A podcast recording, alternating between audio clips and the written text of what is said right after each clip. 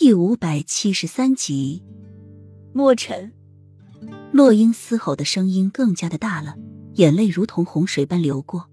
他不可以死的，他还没来得及告诉他真相，他就是雨涵啊，他就是他心心念念的雨涵啊。为什么他身边的人要一个个离他而去？他做错了什么？洛英仰天长吼，跌落在地上，面容绝望。就算是前世的错。今世也是他来还。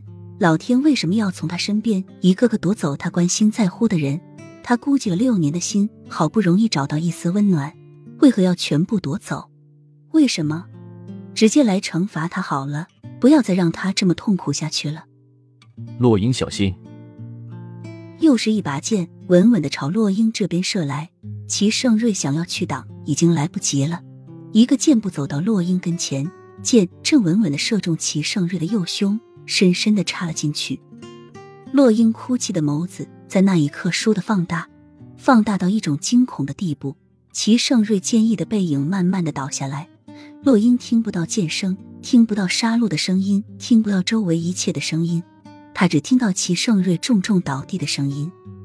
皇上，洛英立即奔赴过去，望气剑正如雨般的下下来。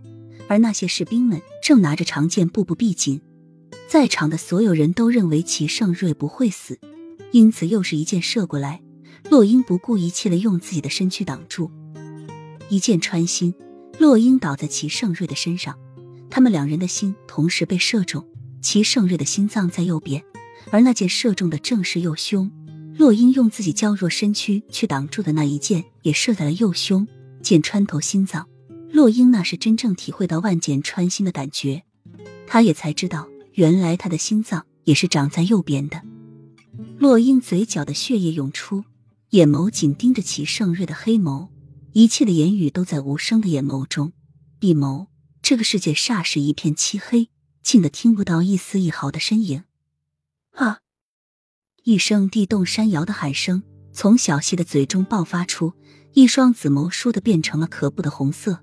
身上突然被蓝色的光芒罩住，越积越多，最后形成一个巨大的椭圆形。